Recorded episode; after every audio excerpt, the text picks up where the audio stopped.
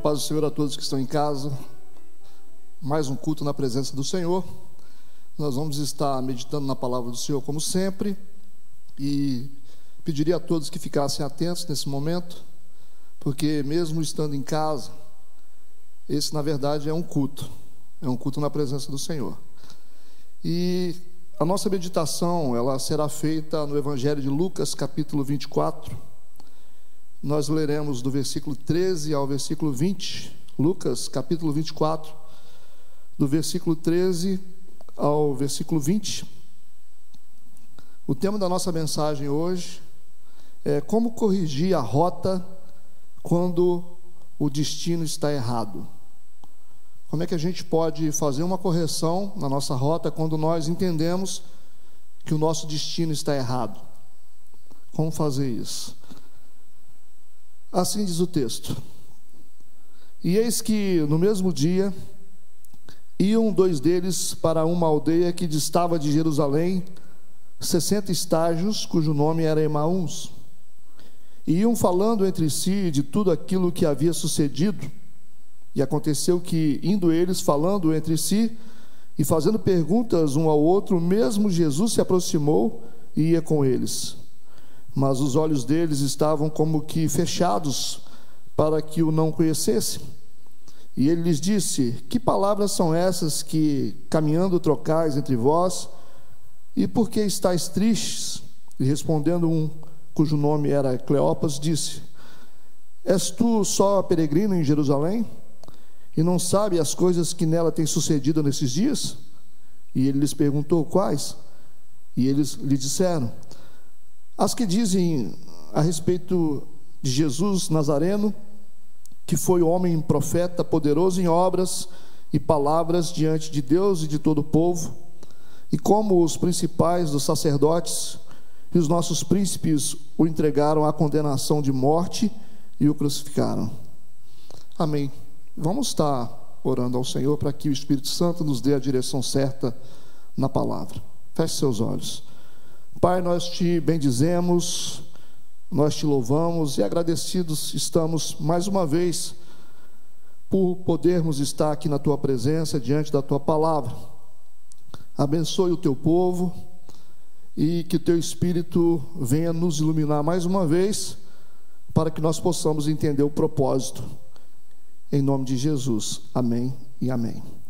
Glória a Deus.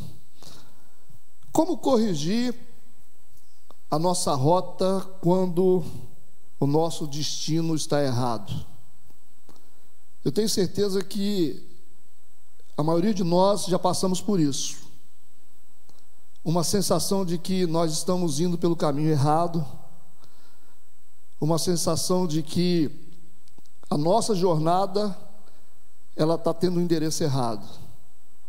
Esse é um sentimento que acontece com a gente quando a gente percebe que nós estamos totalmente equivocados no caminho que nós estamos fazendo.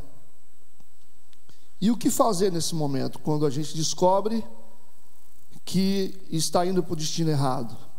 Quantas pessoas hoje que reconhecem que estão indo em direção errada? Elas reconhecem que estão num caminho totalmente errado, mas elas não têm força, elas não sabem o que fazer. Talvez esse é o sentimento que você tem dentro de você, o sentimento de que você está trilhando um caminho errado e que você não sabe o que fazer. E como que nós podemos fazer uma correção na nossa rota? Eu li esse texto que fala sobre os dois discípulos que estavam indo no caminho de Emaús. Essa é uma história bastante conhecida e que ela nos dá essa lição, né, de duas pessoas que estão indo por um caminho errado, um caminho diferente daquilo que Jesus tinha falado, e de repente elas precisam mudar essa rota, elas precisam fazer uma correção na rota. E nós vamos percebendo que à medida que eles vão tendo uma experiência com Jesus no caminho, mesmo não percebendo ainda que é Jesus que está ali, eles vão aprendendo muitas lições e vão fazendo uma correção na rota, e vocês vão perceber que eles vão tomar o caminho de volta, eles vão voltar para o lugar certo. Por que, que eu estou falando isso? Que esses discípulos estavam indo no destino errado. Porque a determinação de Jesus para os discípulos, antes de Jesus ser crucificado, Jesus ensinou muito para os discípulos, orientou os discípulos que eles ficassem em Jerusalém. Depois da ressurreição, Jesus enfatiza isso novamente. Ele disse: Vocês devem ficar em Jerusalém até que do alto vocês sejam revestidos de poder. Ele disse: Vocês não podem sair para serem testemunhas enquanto vocês não receberem o Espírito Santo. Às vezes nós não temos capacidade para realizarmos algumas coisas sem que tenhamos o Espírito Santo. E era exatamente isso que os discípulos estavam vivendo. Eles não tinham condições de anunciar o Evangelho, eles teriam que ser preparados pelo Espírito Santo antes de começarem essa empreitada ministerial, essa comissão que Jesus havia dado para pregar a todo mundo. E nós podemos perceber isso no capítulo 24, no verso 49. Eu quero meditar com você nesse texto, que diz assim: E eis que sobre vós envio a promessa do meu Pai.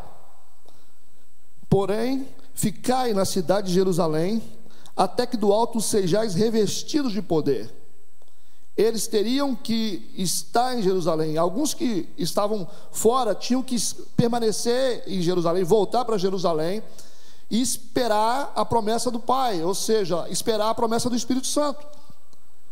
E o que esses discípulos estão fazendo aqui é totalmente o contrário, eles estão indo numa direção totalmente oposta, eles estão indo para Emaús, eles não estão cumprindo aquilo que Jesus mandou. Eles deveriam permanecer em Jerusalém, eles deveriam ficar em Jerusalém, ou seja, Jerusalém era o endereço determinado por Jesus. E eles estão indo para outro lugar. E para a nossa vida, qual é a lição que a gente tem? Nós temos um endereço determinado por Jesus para nós. E o que, que nós fazemos? Muitos de nós, nós tomamos outra direção. Muitos de nós estamos caminhando para outro lugar. Você talvez não está na direção que Deus quer para a sua vida. Talvez você está numa direção contrária. Talvez você está vivendo um momento totalmente errado. Não foi esse o plano de Deus para a sua vida. Talvez é isso que você sente e reconhece que realmente você está no caminho errado. E como fazer? Como nós podemos mudar, corrigir a nossa rota com base nesses versículos com base nessa história, dentro da experiência desses discípulos. A primeira coisa que eu quero estar compartilhando com vocês, nessa primeira sessão, para que a gente possa entender completamente os princípios que serão abordados aqui, é o que determina o nosso destino. Vamos entender primeiro se nós estamos falando de destino, destino errado, mudança de rota, correção de rota quando o nosso destino está errado. Vamos entender primeiro o que, que determina o nosso destino, com base nessa história. Se nós temos o direito de, de ter um destino, alguns estão no destino errado, outros estão no destino certo. Mas o que, que determina o nosso destino? O que, que determina a posição que muitos estão hoje, seja uma posição certa ou uma posição errada? O que, que determina isso? Com base nessa história, a primeira coisa que determina o nosso destino, né, que explica por que, que nós decidimos ir para um caminho errado, é a nossa condição emocional. A nossa condição emocional, ela determina o lugar para onde nós vamos. É muito importante a gente compreender isso. Qual é a nossa condição emocional? Esses discípulos, eles estão abalados por causa da morte de Jesus Cristo. E com base nesse sentimento que está no coração deles, eles decidiram não ir para Jerusalém, ou seja, eles estão indo para Emaús, estão tomando uma direção totalmente contrária porque eles não estão bem emocionalmente. Quando você não está bem emocionalmente, você vai decidir seguir por um caminho errado. Isso explica algumas decisões que você tem tomado na sua vida. Você tem tomado algumas decisões erradas na sua vida, optando por trilhar um caminho totalmente errado e equivocado, porque você não está bem emocionalmente. Algo aconteceu que mexeu com você, que te abalou, isso está determinando a sua jornada, isso está determinando o seu destino. Uma coisa que eu tenho falado sempre aqui é que a nossa vida, ela vai para onde a nossa mente está. Se você não está bem emocionalmente, todas as coisas irão para essa condição. Se você está tá mal de alma, toda a sua vida vai em direção a essa situação que você está. Tudo que você fizer vai ser ruim, tudo que você empreender vai ser ruim.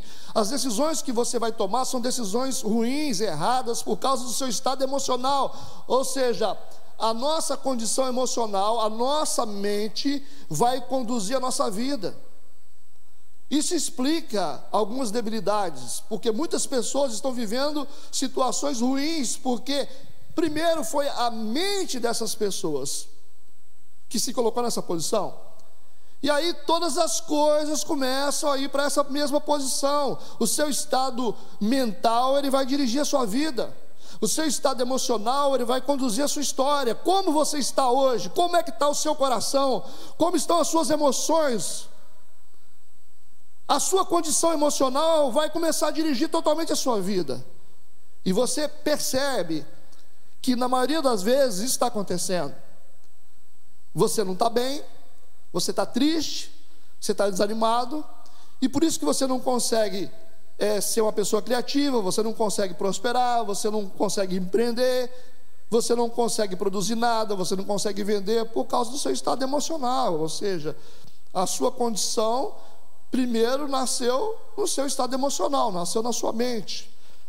E essa primeira lição que a gente aprende, o que determina o nosso destino, a nossa condição emocional. Os discípulos não estão bem, eles estão abalados, por causa da morte de Jesus Cristo, e por isso eles, ao contrário de irem para Jerusalém, o lugar onde Jesus mandou eles ficarem, eles estão indo em direção a Emaús.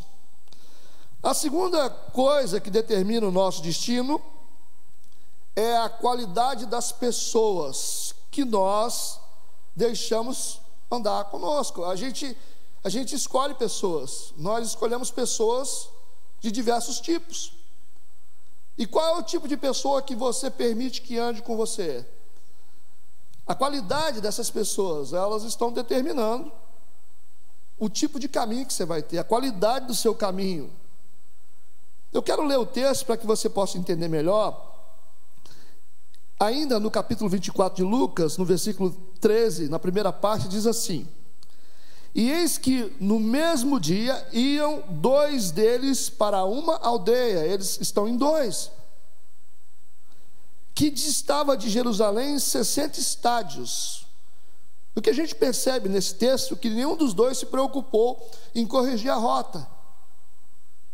E alguns amigos nossos, eles são solidários aos nossos erros. Existem muitas pessoas que se dizem amigos que eles são solidários aos nossos erros. Poucas pessoas têm coragem para confrontar os nossos erros.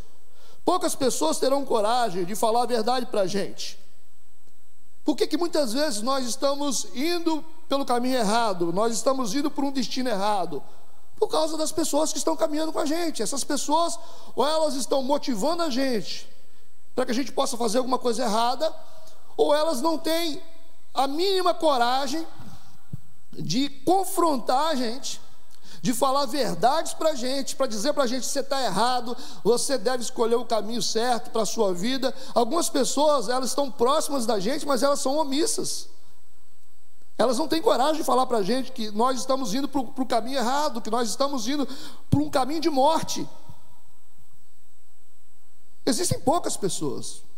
A maioria das pessoas são solidárias aos nossos erros. A gente está errando, a gente está fazendo alguma coisa totalmente equivocada, mas elas estão, não, você tem que fazer isso mesmo, você tem que continuar assim mesmo. Por isso, pessoas são, são elas têm um peso muito grande nas nossas decisões. Os amigos que nós escolhemos têm um peso grande nas nossas decisões.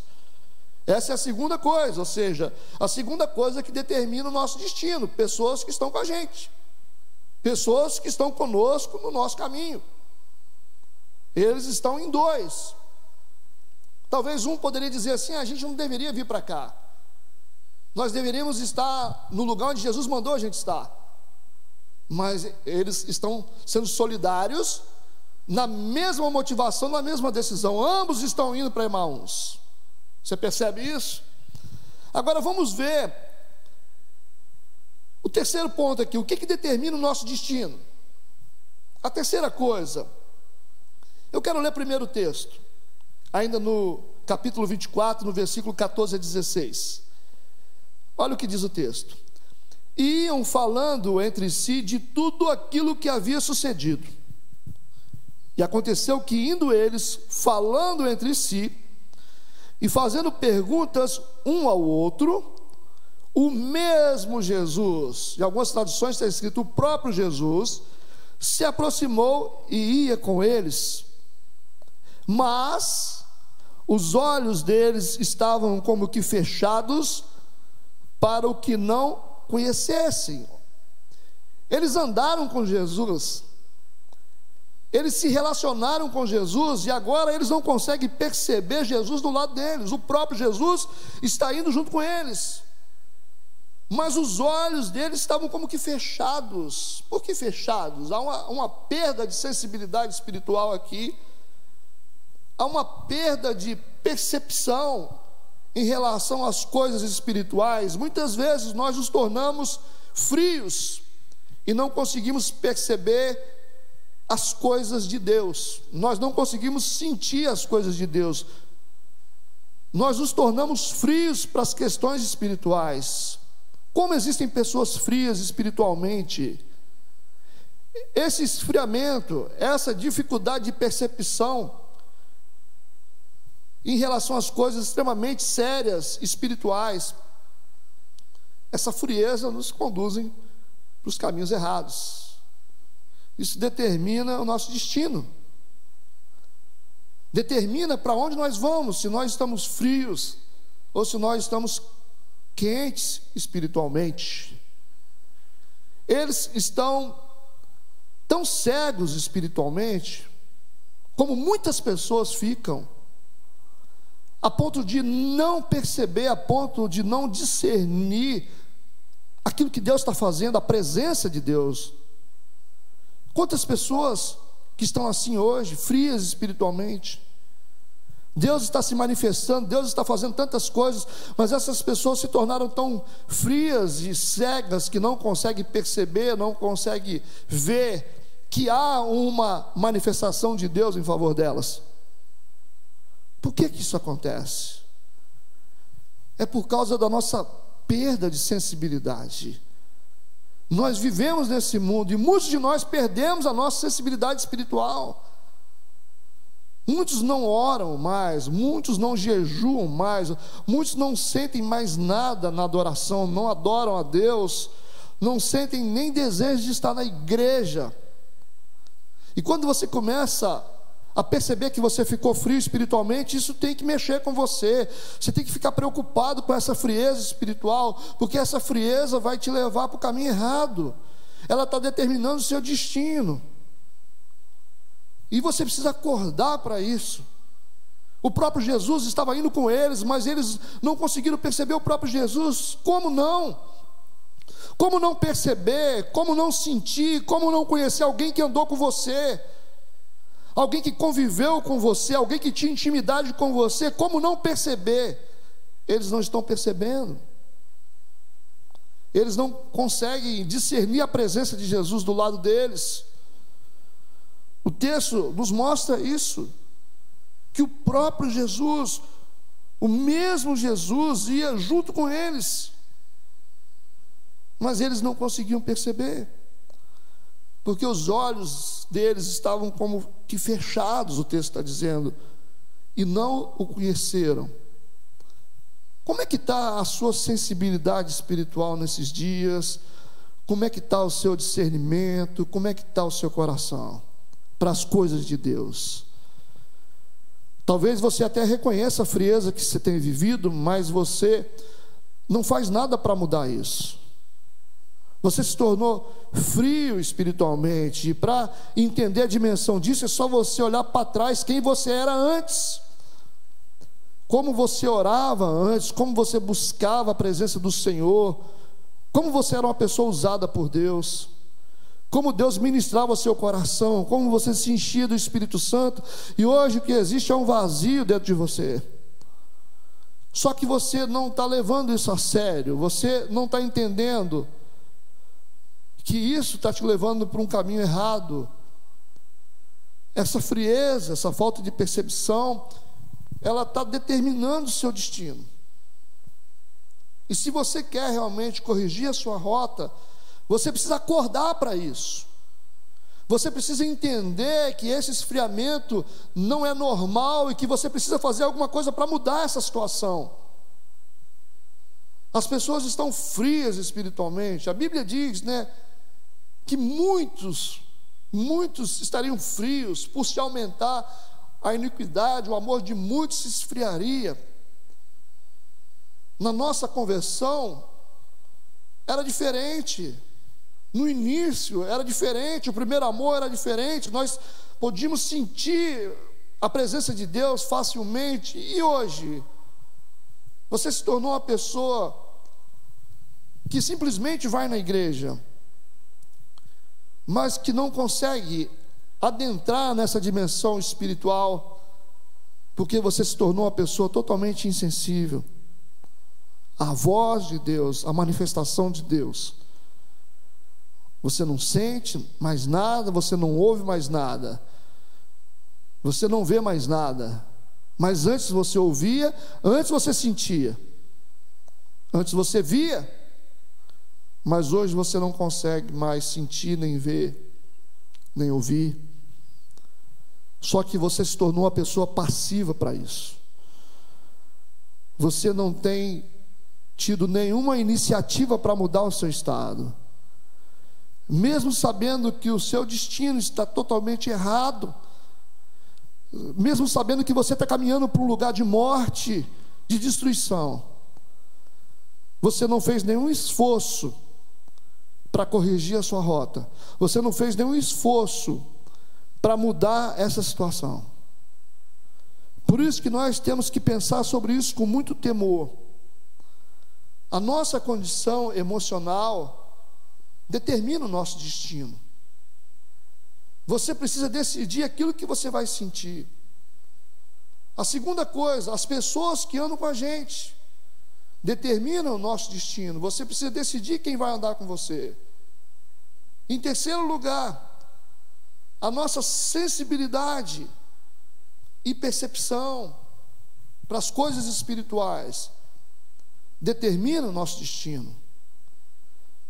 Eu já falei com vocês sobre três coisas importantes até agora. Sobre as questões emocionais que precisam ser tratadas. Porque pessoas que estão mal emocionalmente, elas só produzem coisas ruins. Elas produzem frutos ruins. Pessoas que estão em más companhias, pessoas ruins que andam com você, pessoas erradas que você permite que ande com você, elas vão determinar o seu destino, pode ter certeza disso. Se elas são ruins, esse é o destino que você terá. Se elas são boas, esse é o destino que você terá. E essa é uma escolha que você precisa fazer sobre aquilo que você vai sentir em relação às suas emoções, se você precisa ser tratado e curado nessa área, sobre as pessoas também que vão andar com você, e sobre a sua sensibilidade espiritual, como ela está. Nós precisamos abrir os nossos olhos para isso, porque essas coisas, elas estão determinando o destino da gente. E se você não pensar em mudar essas coisas, você pode ter certeza que o seu destino não será bom. Eu falo isso com muito temor. Pessoas que não entendem isso, pessoas que não decidem mudar isso, não decidem corrigir a rota, essas pessoas não terão um bom destino. Eu quero acrescentar mais algumas coisas que determinam o nosso destino, para que você possa pensar. Agora no versículo 17, ainda no mesmo capítulo 24. E ele lhes disse, Jesus disse: Que palavras são essas que caminhando trocais entre vós? E por que estáis tristes? Preste atenção nesse texto. A primeira pergunta que Jesus faz é: que palavras são essas? O conteúdo das palavras. E depois Jesus faz a segunda pergunta no mesmo versículo: Por que estáis tristes? Vocês percebem duas coisas andando juntas? A tristeza e as palavras ruins, as palavras negativas, as palavras erradas, juntas. Esse também é um fator determinante para o nosso destino. As atmosferas que nós criamos através das nossas palavras. O ambiente que nós criamos pelas palavras que saem da nossa boca. Quais são as palavras que você tem permitido sair da sua boca? Elas estão construindo uma atmosfera para você. E a atmosfera que você constrói na sua casa, no seu trabalho, essas atmosferas que estão sendo determinadas pelas palavras que você está liberando da sua boca, com certeza elas estão também determinando o seu destino, o seu futuro. Esses discípulos estão falando algumas palavras negativas. Jesus pergunta que palavras são essas que vocês estão falando? Vocês estão trocando palavras entre vós. E por que vocês estão tristes? Logicamente que Jesus sabia a resposta disso. Eles estão falando de tristeza, eles estão falando de forma negativa. Esse é o sentimento que está dentro deles. E por isso eles estão tristes. Quanto mais você verbaliza palavras negativas, isso vai criando atmosferas ao seu redor. Isso cria atmosfera onde você estiver. As palavras, elas são poderosas e elas criam os ambientes. E olha como é importante você criar um ambiente. Até para a manifestação do Espírito Santo, você precisa de uma atmosfera, você precisa de um ambiente para isso. Dentro de uma atmosfera de falta de fé, de medo, você não vai ver manifestação de poder. Dentro de uma atmosfera negativa, de dúvida, você não vai ver a manifestação de Deus. E se nós queremos realmente ver a manifestação de Deus na nossa vida, nós precisamos criar o ambiente, nós temos que mudar a atmosfera do ambiente, através de quê? Através das palavras que saem da nossa boca. Isso muda tudo. Eles estão verbalizando, eles estão falando, ao mesmo tempo, eles estão tristes. Isso está criando destino. Isso está determinando o futuro. Existem pessoas que são pessimistas o tempo todo, murmuradoras, negativas. E onde essas pessoas estão, o ambiente fica ruim. As famílias ficam ruins, os lares ruins, o local de trabalho fica ruim, a igreja fica ruim, onde existem pessoas negativas, pessoas que destroem as coisas com a própria boca, destroem o trabalho das mãos com a própria boca. E se nós queremos criar realmente um destino bom, se nós queremos realmente corrigir a nossa rota errada, para entrar numa rota certa, para chegar no destino certo. Queremos fazer uma correção, nós precisamos revisar as nossas palavras e reconfigurar as nossas palavras. O que que nós estamos falando? Nós estamos xingando, nós estamos murmurando? Temos que mudar isso. Porque você já percebeu que quanto mais você reclama, pior fica? Quem disse para você que a reclamação mudou alguma coisa? Quem disse para você que o xingamento muda alguma coisa? Só piora. Você percebe? Quanto mais você xinga, quanto mais você reclama, pior a coisa fica. Por que não mudar a estratégia? Por que, que você não abençoa? Por que, que você não diz que vai dar certo? É uma estratégia inteligente. Faça isso e veja o resultado na sua vida. Faça um teste com você mesmo Mude as suas palavras. Fale de forma positiva, fale com fé, profetiza, abençoa e veja o resultado de tudo isso. Essa é uma proposta para você mudar. Essa é uma proposta para você mudar a sua rota quando você entende que o seu destino está sendo errado. Quando você percebe que o seu caminho está errado, o seu caminho não está dando certo, está sendo um caminho ruim de destruição. Então muda aquilo que você fala. Eu quero ler agora o versículo 18 até o 21 ainda no mesmo capítulo de Lucas. E respondendo um, cujo nome era Cleopas, disse-lhe: És tu só peregrino em Jerusalém?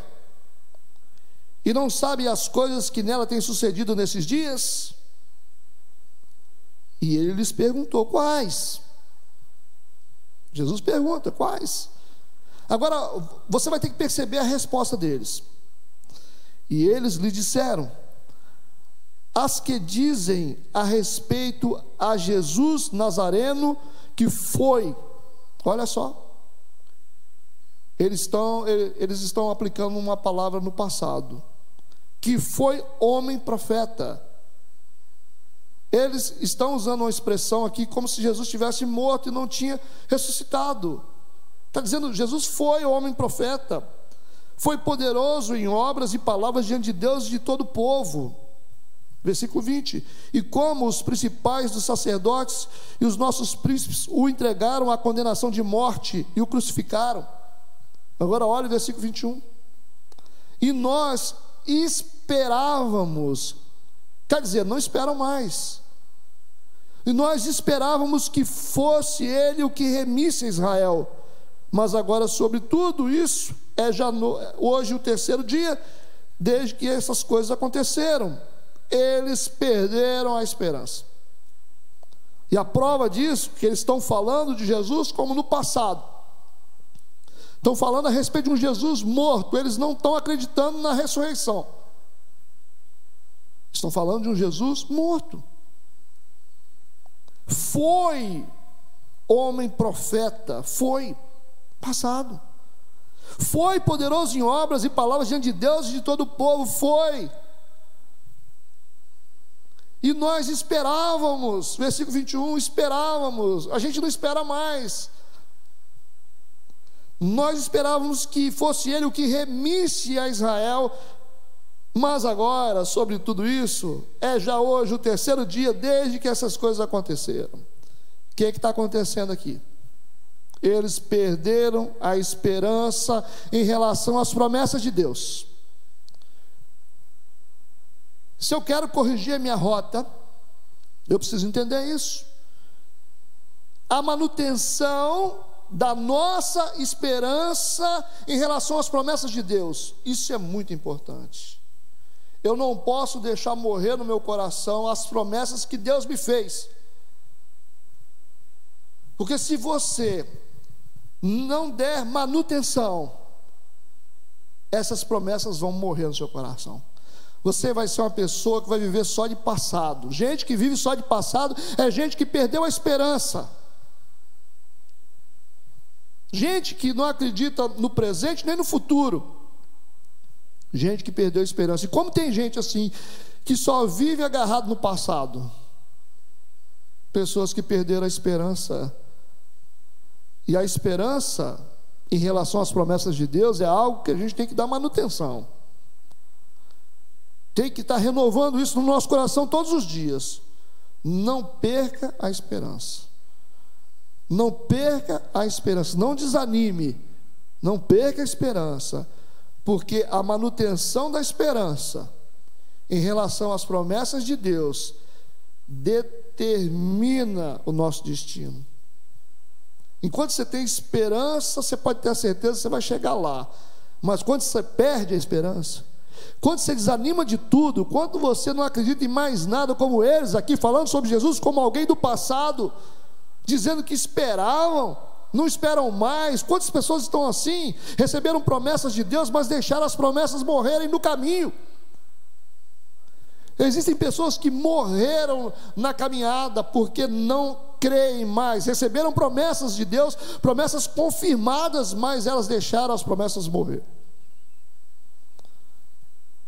E por isso o destino dessas pessoas foi totalmente alterado. Existem pessoas que receberam tantas promessas de Deus no passado, e hoje você olha para essas pessoas, essas pessoas estão vazias, porque pessoas que receberam grandes promessas de Deus estão tão vazias. Por que, que essas pessoas se desviaram? Por que, que tantas pessoas que receberam? Tem gente que diz assim: ah, eu tenho promessa de Deus. Sim, você pode ter promessa de Deus. Deus tem promessa para todo mundo, mas se você não der manutenção nessa esperança da promessa, você fica no fundo do poço, você perde totalmente seu destino. Eu conheço tanta gente. Tem gente que está desviada hoje. Há um tempo atrás, uma pessoa desviada falou para mim assim: eu disse para a pessoa, você precisa voltar para a igreja, você precisa reconstruir a sua vida. Sabe o que a pessoa me disse? Mas eu tenho promessa de Deus. Eu falei: que, que interessa você ter promessa, rapaz? Para de falar besteira, tem um monte de gente que tem promessa de Deus, promessa de Deus é o que não falta, tem muitos na Bíblia, milhares de promessas de Deus, para todos nós. Todo mundo tem promessa de Deus. Mas isso não garante que você chegará lá. O fato de você ter uma promessa de Deus não garante que você vai chegar no seu destino. O fato de você ter um destino programado não significa que você chegará lá. Eu conheço muita gente que eram pessoas cheias de dons, pregadores, muitas pessoas que morreram, pessoas que se suicidaram, pessoas que já não estão mais aqui, cheias de promessas. Conheço gente que está no fundo do poço, desviado na rua, aí não quer saber de igreja, nem pensa em voltar para a igreja. Pessoas que tinham promessa. Deus levantou profetas para falar para essas pessoas. Deus confirmou promessas muitas vezes. O que, que adiantou? O fato de você ter uma promessa não garante que você vai chegar nelas. Por favor. Esses caras aqui receberam uma promessa uma promessa de Deus. Mas eles estão fazendo o que aqui? Eles estão falando de Jesus como alguém do passado, alguém que já passou. Estão falando de Jesus como alguém que eles tinham uma esperança que já não existe mais. Ou seja, não deram manutenção na esperança, perderam a esperança da promessa, e quando você perde a esperança da promessa, o seu destino fica comprometido. Não adianta você encher o peito e falar que você tem promessa. Para com isso. As promessas de Deus estão condicionadas à nossa atitude de fé. As decisões que nós tomamos hoje. Deus não tem filhos prediletos. Deus quer o bem para todo mundo. Deus quer que todo mundo chegue lá. Mas nem todos chegarão. Muitos morrerão no caminho, muitos já morreram no caminho. Muitos estão morrendo no caminho. E só porque você tem uma promessa significa que você vai chegar lá? Você acha que vai acontecer alguma coisa se você não tomou nenhuma atitude, se você não teve nenhuma reação, você acha que você vai chegar lá? Eu acho que você está muito iludido. Você está vivendo uma, uma utopia gospel. Você não chega lá. Porque o destino depende de decisões. As promessas de Deus, elas são condicionais. O amor de Deus não. O amor de Deus é incondicional. Agora, a promessa de Deus, as promessas de Deus depende. Por isso que você vai ver na Bíblia Deus dizer assim: se guardares os meus mandamentos. Se condicional.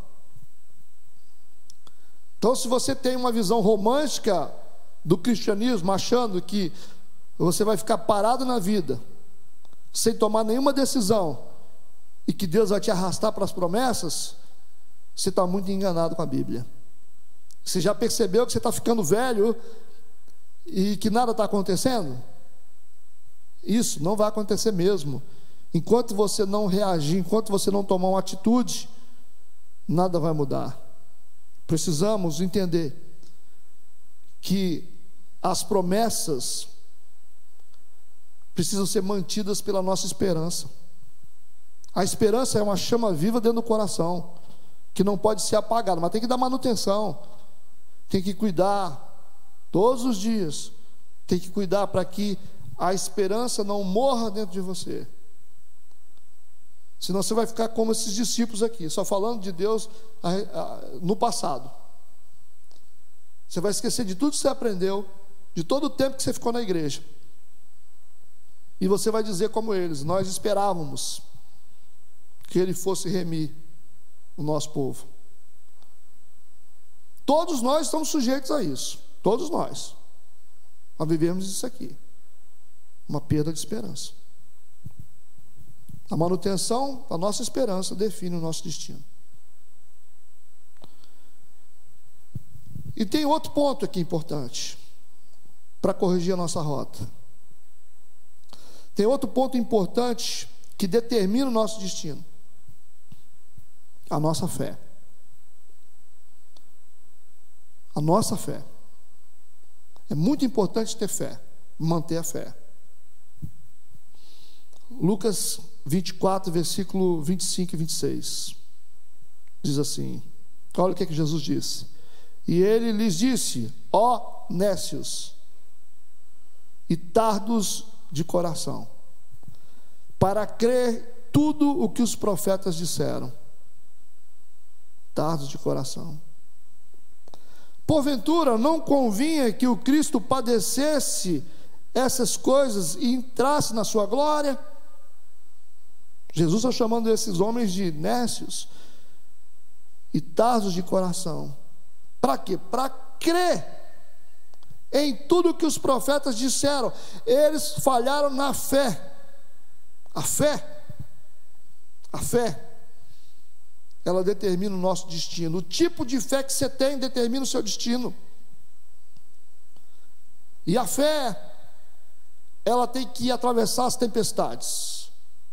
Porque o que importa é o que Deus disse, não o que a adversidade está dizendo. Fé. Isso é algo muito importante para a nossa vida se queremos realmente chegar no nosso destino. Fé.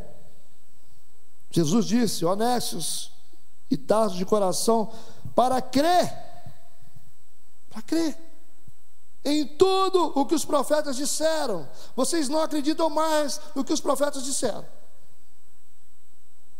E ele repete isso, ele fala: porventura não convinha que o Cristo padecesse essas coisas e entrasse na sua glória. Jesus havia ensinado isso, era só guardar isso através da fé. Eles perderam a fé. Por isso estão indo para outro caminho. Por isso que estão tendo um destino totalmente diferente do que o destino que Deus escolheu para eles. A fé. A fé é importante para determinar o nosso destino. Número um, a nossa condição emocional determina o nosso destino. Número dois, a qualidade das pessoas que estão caminhando conosco. Número três, a nossa sensibilidade e percepção em relação às coisas espirituais. Número quatro, as atmosferas criadas pelas palavras que saem da nossa boca. Número cinco, a manutenção da nossa esperança em relação às promessas. Número seis, a nossa fé. Essas coisas determinam o nosso destino, determinam que tipo de destino nós teremos. Agora eu quero, para finalizar, eu quero te dar aqui pelo menos três elementos importantes que vão nos ajudar a corrigir a nossa rota. Eu quero te dar três coisas importantes dentro do texto, sendo fiel ao texto. Três coisas importantes que estão no texto, que vão nos ajudar a corrigir a nossa rota. Por favor, preste atenção. Número um, o contato com a palavra de Deus. Eu tô, estou falando contato, contato com a palavra de Deus, porque muitas pessoas perderam o contato e nem querem ter contato mais. O que que vai te ajudar a corrigir a sua rota quando a sua rota está te levando para um caminho errado, quando o seu destino está errado, quando ao invés de ir para Jerusalém, você está indo para Emaús. O que, que me ajuda a corrigir essa rota? Como é que eu, eu consigo alterar a minha rota para determinar um destino legal? O contato com a palavra de Deus. Eu preciso ter contato com a palavra de Deus. Eu vou ter que diminuir a distância que eu tenho com a palavra de Deus. Está no texto. Eu quero ler o versículo 27. Como que Jesus está resolvendo isso? Lucas 24, verso 27. E começando por Moisés e por todos os profetas, explicava-lhes o que dele se achava em todas as Escrituras. O que, que Jesus está fazendo com eles? Está fazendo a lição de casa de novo. Voltou eles para o banco da escola dominical novamente.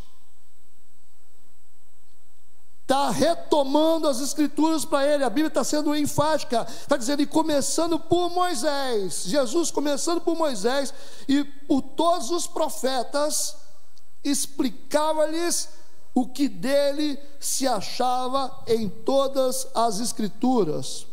Jesus está reensinando a Bíblia novamente, está revisando as Escrituras para eles. Eles perderam o contato, precisam revisar, precisam estar diante da palavra novamente. Temos que reaver o nosso contato com a palavra de Deus. Por favor, todos nós, se queremos corrigir a nossa rota para que tenhamos um destino certo, segundo a vontade de Deus, precisamos ter contato com a palavra de Deus, e, existem tantas coisas que nos ajudam nisso. Participar de escola bíblica dominical, participar de discipulado, de estudos, prestar atenção nas pregações, fazer um estudo sistemático das Escrituras. Existem tantos caminhos que nos colocam próximos da palavra de Deus. Existem tantas coisas que nós podemos fazer para poder estarmos próximos da palavra de Deus. Porque é esse distanciamento da palavra de Deus que, que altera o nosso destino. Muitas pessoas estão num destino errado porque elas perderam totalmente o contato com a palavra de Deus e precisamos retomar esse contato. Essa é uma palavra para todos nós. Precisamos estar mais próximos da palavra de Deus. Às vezes as pessoas me, me fazem perguntas isoladas no meio da semana, perguntas tão básicas a respeito do Espírito Santo, a respeito de Jesus, da ressurreição. As pessoas não sabem das coisas, as pessoas são ignorantes, essa que é a verdade, porque essas pessoas não estudam. Eu falo, vocês têm que participar de escola bíblica, vocês precisam participar de discipulado, vocês precisam aprender as escrituras. Não dá para ser cristão sem estudar a Bíblia. É um mundo muito embaraçoso para a gente, um mundo sem Bíblia. As pessoas ficam patinando nos mesmos lugares com coisas simples. E por que que essas pessoas caem em pequenas coisas, falham em pequenos detalhes da vida, porque não conhecem nada da Bíblia. É o nível do conhecimento bíblico que está explicando algumas coisas que algumas pessoas vivem. Elas não querem contato, elas querem contato com o cultão. As pessoas querem contato com, a, com participar do, do participar da, da, da vigília, tudo bem, tudo bem, não tem problema. Da campanha, mas poucas pessoas se esforçam para estudar as Escrituras, estudar de forma sistemática, não isolado, sozinho, de qualquer jeito, só ler Bíblia. Ah, eu li a Bíblia, não adianta só ler Bíblia. Às vezes você precisa ser mentoreado para que você possa interpretar. Alguém precisa te ensinar. O próprio Deus diz que o povo se perde por falta de conhecimento. E é verdade. A ignorância tem matado os crentes dentro das igrejas. As pessoas estão nas igrejas, mas elas têm pouco contato com as escrituras, as pessoas não, não, não gostam de estudar. As pessoas gostam de movimento, quanto mais movimento, melhor. Porque para aprender, você tem que gastar tempo e tem que ter esforço. E tem gente que não gosta de culto com esforço. As pessoas gostam das coisas mais fáceis, tomar atalho. Não tem como ampliar conhecimento sem se esforçar, sem gastar tempo e ter dedicação. Enquanto mais distante você estiver da palavra de Deus, mais luta você vai ter. Mais dificuldade você vai ter para romper na vida e para resolver problemas básicos. Vai se embaraçar em coisas pequenas por falta de conhecimento. E como nós temos visto isso, gente? Pessoas vazias biblicamente. Misericórdia. O que é está acontecendo com a igreja? O que está acontecendo com as pessoas? As pessoas gostam de tudo, menos de Bíblia. E hoje, para você ter uma mensagem expositiva, que é uma mensagem eficiente hoje, você fazer uma exposição bíblica, é o tipo de mensagem que realmente entra dentro da gente. As pessoas não querem, porque preparar uma mensagem expositiva dá trabalho. Você tem que dissecar texto, tem que fazer exegese de versículo, tem que prestar atenção. Sabe? Fazer movimento é bom, mas olha, o mais importante é o movimento com conhecimento. Como é que você vai fazer um voo se você não tem uma base de conhecimento? É como um piloto que nunca aprendeu a pilotar. Você quer voar nas asas do espírito e você não tem entendimento nem conhecimento. Por isso que vira uma bagunça algumas igrejas por falta de entendimento, falta de conhecimento bíblico. Tem gente que está falando coisas que não tem nada a ver, coisas que não existem. É um mundo de faz de conta, um mundo de utopia, onde as mentiras encontram pouso facilmente. E por que, que muitos líderes manipuladores controlam e manipulam? Porque o povo, a maioria do povo, não tem conhecimento. E padece pela falta de conhecimento, não tem como dizer, oh, será que está certo isso aí? E a maioria dos líderes não lutam para poder aprender mais, porque, como o povo também não quer saber de nada, fica todo mundo relaxado. Porque se você tiver uma igreja que gosta de ensino, uma igreja que realmente valoriza as escrituras, o líder vai ter que se virar. Vai ter que se virar para aprender. Porque senão não fica ninguém na igreja. Porque tem gente que não gosta de ficar ouvindo historinha. Contador de história é o que não falta. Cara está dizendo o que, que ele pescou, o que, que ele comeu, mas está falando pouca coisa da Bíblia. Joga a Bíblia de lado e esquece. Humanamente falando, nós não temos poder para nada. A única coisa que pode mudar a vida das pessoas é a exposição bíblica. É pela palavra, conhecereis a verdade, a verdade vos libertará. O que nós temos que fazer é uma boa exposição. Nós somos dispenseiros, a Bíblia fala sobre isso. Dispenseiros do Senhor. Dispenseiro é aquele que pega comida na dispensa e entrega para o povo. Porque Deus prepara tudo. Você não tem que ficar colocando mistura colocando tempero em palavra para poder agradar pessoas, não. Você tem que falar o que tem que ser falado. Ah, pastor, mas é, vai ser uma mensagem dura? Não, se for no espírito, não vai ser dura, não. Você falar no espírito, tudo dá certo. As pessoas ficam, as pessoas voltam, as pessoas glorificam a Deus. Por mais dura que seja a palavra, se for no espírito, não tem problema. Você não pode falar de forma covarde. Quando você fala de forma covarde, aí você mata todo mundo. Aí o povo vai embora mesmo, o povo desanima, desvia, que fala na alma, fala na carne.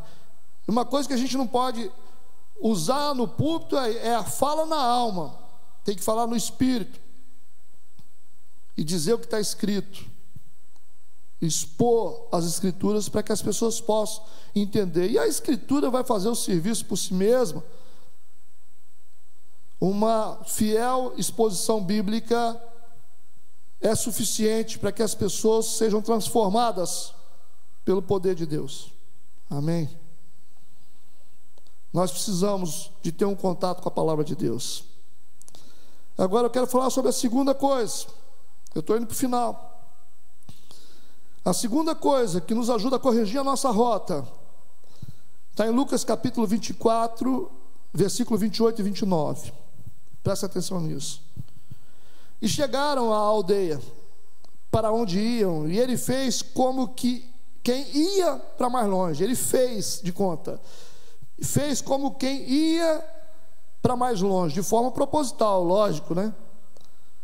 Versículo 29. E eles o constrangeram, dizendo: Fica conosco, porque já é tarde e já declinou o dia, e entrou para ficar com eles. O que é importante perceber nesse texto? Nós percebemos aqui que eles não estão sabendo que é Jesus que está ali com eles, mas mesmo assim eles demonstram solidariedade a esse homem. Porque quando Jesus faz de conta que ia para mais longe, eles o constrangem, eles insistem e dizendo: fica com a gente. Por quê? Porque já é tarde, essa é uma preocupação com a pessoa. Eles disseram: é tarde e o dia já se declinou. Insiste todo esse cuidado humano, essa, essa percepção na necessidade alheia, sabe? É isso que eles estão sendo testados aqui. Por isso que Jesus simulou que estava indo para longe e de repente eles são testados e eles reagem e constrangem Jesus, insistem e demonstram uma preocupação com a pessoa. E o que que isso tem a ver com correção de rota, pastor? Tem muito a ver. Porque isso revela a nossa capacidade de sair um pouco de nós mesmos. Sabe, o problema muitas vezes que nós temos em estar indo num destino errado, está indo numa direção errada, é porque nós estamos muito centrados em nós mesmos em nós mesmos. As pessoas são egoístas, elas pensam só nos problemas delas, elas não entendem que existe um mundo com problema ao redor. É muito difícil para algumas pessoas entender a necessidade que nós temos que descentralizar muitas vezes a nossa vida, para poder perceber a vida do outro. Os discípulos foram testados por Jesus nisso e eles estão agora preocupados com a pessoa. Eles não sabem que é Jesus, estão preocupados com a pessoa. Está dizendo é tarde, sabe? O dia já foi embora, você tem que ficar com a gente. Vamos descansar. Você precisa descansar, você precisa comer. Uma preocupação com o próximo. E quando nós nos preocupamos com o próximo, isso significa que nós saímos um pouco de nós mesmos. Eu estou falando um pouco, porque a gente não, não pode sair totalmente de nós mesmos, temos que nos preocupar conosco, sabe? Mas também temos que nos preocupar com as pessoas. Às vezes você fica só centralizado em você, é só você que é importante, você vira uma pessoa egoísta. Quando você se torna uma pessoa egoísta, o seu caminho é incerto. Quando você se torna uma pessoa egoísta, centrada em si mesma, o seu destino é duvidoso. Mas quando você decide sair um pouco de si mesmo para perceber a necessidade do outro, você começou a corrigir a sua rota. Você está corrigindo a sua rota. Porque uma pessoa que consegue perceber o outro, perceber a necessidade do outro, é uma pessoa que foi visitada pelo Espírito Santo. Somente uma pessoa visitada pelo Espírito Santo, somente uma pessoa que foi atingida pela manifestação do Espírito é capaz de sair de dentro de si mesma para perceber a dor e a necessidade do próximo. As pessoas são egoístas. E quanto mais afastadas de Deus as pessoas estão, mais egoístas elas são. Mas quando você está próximo de Deus, a primeira coisa que você faz é se aproximar dos outros, é respeitar os outros, é amar os outros, é se colocar no lugar do outro, ter empatia. Essa é uma atitude cristã, significa que nós fomos alvos de uma manifestação de Deus. E a nossa rota começa a ser corrigida a partir dessa ação. A primeira ação que eu disse é o contato com a palavra de Deus. A segunda ação é a capacidade de sair de dentro de nós mesmos para perceber a necessidade do outro. É isso que eles estão fazendo. Eles foram testados nisso e passaram no teste. Vocês vão perceber que o destino deles começou a ser alterado. Você vai ver uma alteração precisa no destino. Eles estavam indo por um caminho e Deus vai mudar o curso deles eles vão voltar para o centro da vontade de Deus, que é Jerusalém. Percebe isso? Olha só o que está no texto. Vamos repetir o texto. Chegaram à aldeia para onde iam. E ele fez como quem ia para mais longe. É muito interessante isso. E eles o constrangeram, dizendo: Fica conosco, porque já é tarde e já declinou o dia. E ele entrou para ficar com eles. Eles não sabiam que era Jesus. A preocupação deles aqui não é com Jesus, mas sim com o próximo. E quando nós ajudamos o próximo, quando nós nos preocupamos com o próximo, nós atingimos Jesus de forma maravilhosa. Na atitude deles de ajudar o próximo, eles encontraram Jesus. Na atitude deles de fazer algo pelo próximo, eles estão fazendo algo por Jesus. Entende a conexão que está aqui? Jesus disse: quando vocês fizerem esses pequeninos, vocês estarão fazendo a mim. Se você faz o bem para um pequenino, se você faz o bem para o próximo, vocês estão fazendo para mim. Quando você encontra o coração do próximo, você encontrou o meu coração. E isso, essa imagem está tão clara aqui, porque na intenção de ajudar o próximo, eles ajudaram Jesus. A conexão com o próximo estabeleceu uma conexão com Cristo essa foi a segunda forma de corrigir a rota.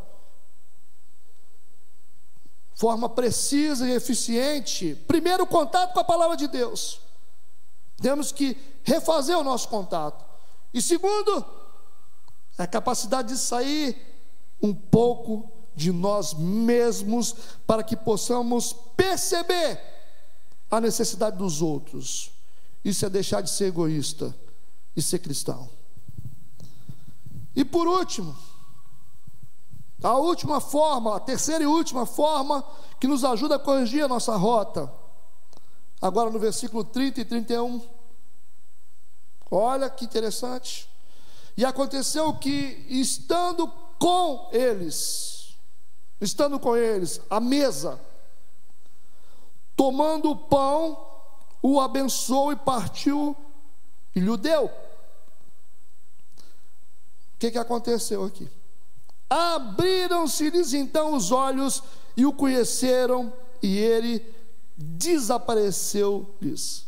Olha que interessante o texto, irmãos. Estando com eles à mesa, tomando o pão, o abençoou, partiu e deu para eles.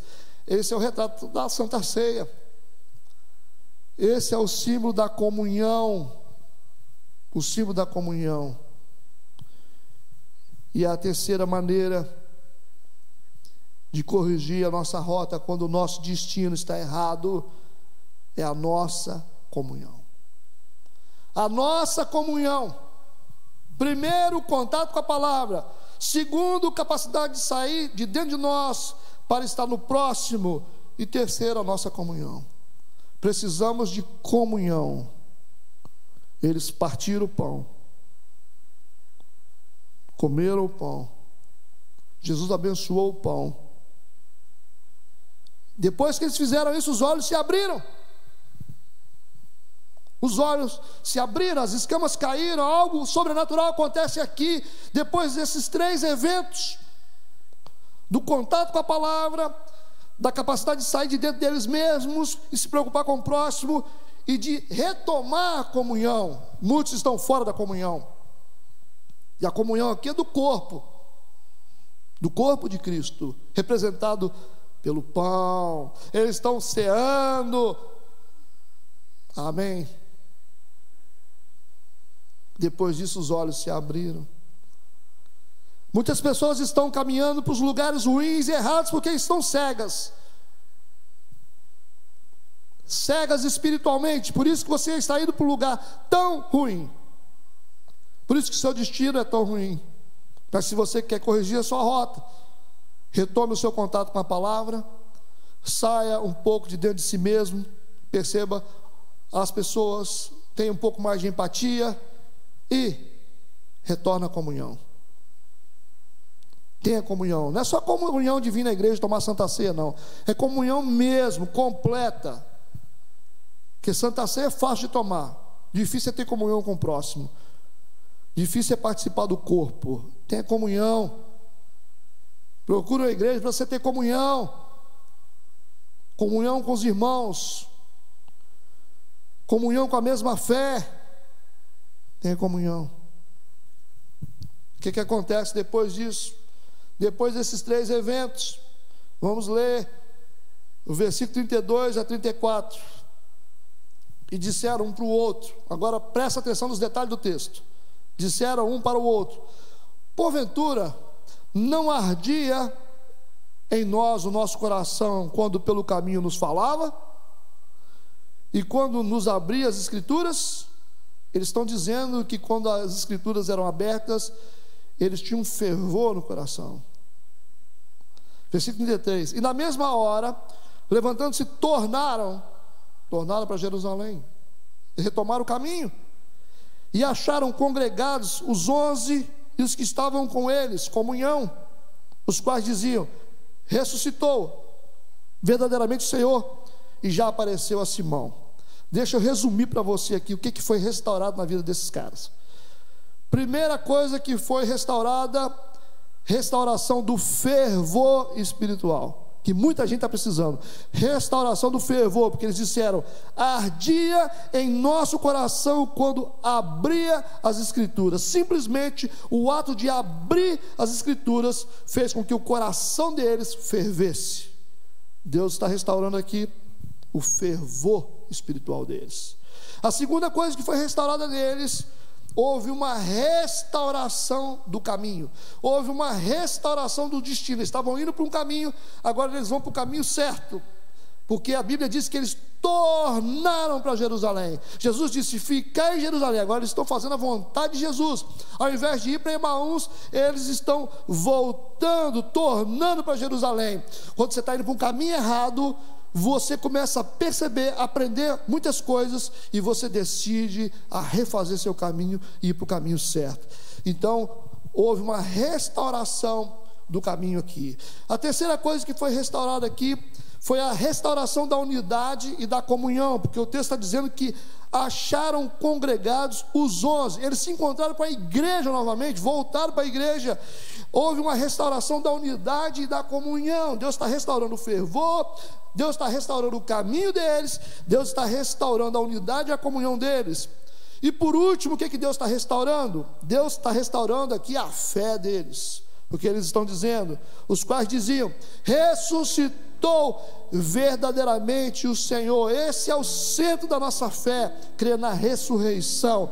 Foram restaurados em quatro dimensões: restauração do fervor, restauração do caminho, restauração da unidade da comunhão, restauração da fé, através de uma correção, uma correção que foi feita. Nós precisamos corrigir a nossa rota quando o nosso destino está errado. Precisamos corrigir a nossa rota quando o nosso destino está errado. Presta atenção na sua condição emocional. Presta atenção na qualidade das pessoas que andam com você. Presta atenção na falta de sensibilidade que está tomando conta da sua vida. Também presta atenção nas atmosferas que você está criando com as suas palavras dê manutenção na sua esperança em relação às promessas de Deus, não perca elas. Presta atenção na sua fé. Você precisa ter fé. Fé não é sentimento, não. Fé é uma decisão. Não espere sentir. Creia simplesmente e continue a sua caminhada por fé. Às vezes você diz, pastor, mas eu não sinto. Você não precisa sentir, você precisa acreditar. A Bíblia está dizendo que você tem que acreditar. Não precisa sentir nada, às vezes você sente medo, mas você tem que sentir, é, tirar esse sentimento de medo do seu, do seu coração, e você precisa decidir ter fé. Decidir ter fé, porque fé é uma decisão.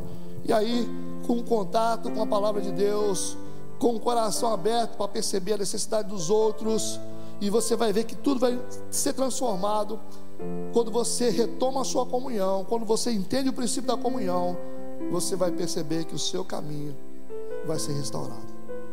Amém. Essa é uma jornada de pessoas vitoriosas, gente que realmente quer entender e discernir a verdade de Deus. Presta atenção que nós simplesmente fizemos uma exposição bíblica de todos os versículos. Foi um, um, um, uns eventos encontrados nos versículos, nos dando todas essas informações. Antes eles estavam indo para Emaús, porque estavam tristes, desanimados. Mas agora eles estão voltando para Jerusalém. Estão voltando para o caminho certo. Você precisa voltar para o caminho certo. Presta atenção. Você que está no caminho errado, eu acho que você deveria ouvir novamente essa mensagem. Você precisa ler esse texto de Lucas 24, ler e reler, meditar sobre isso, porque isso vai te ajudar a você a corrigir a sua rota e definir o destino certo para a sua vida. Nós oramos e, e esperamos que haja uma mudança nesse tempo para todos uma mudança significativa, uma mudança que precisa acontecer logo, precisa acontecer logo. Nós não temos muito tempo, e eu te desafio a tomar essa decisão de corrigir a sua rota através dessas verdades, em nome de Jesus. Eu quero deixar essa palavra para você no seu coração e pense sobre isso hoje. Tome uma decisão logo, em nome de Jesus. Vamos orar e agradecer ao Senhor. Querido Deus, nós te agradecemos por estarmos diante da tua palavra, que é a tua verdade. Obrigado, Senhor, pela riqueza da tua bondade sobre nós. Senhor, nos ajuda a corrigir a nossa rota para que o nosso destino seja um destino certo. Perdoa os nossos pecados, move o nosso coração na direção certa através do teu Santo Espírito. Não nos deixe nos desviar nem para a direita nem para a esquerda, mas que possamos prosseguir para o alvo, que é Cristo Jesus. Abençoe o teu povo, abençoe a tua igreja. Nós entregamos tudo nas tuas mãos. Amém e amém. Eu agradeço pela tua presença. Fique na bênção de Deus, em nome de Jesus. Amém e amém. Que Deus possa te abençoar. Amém.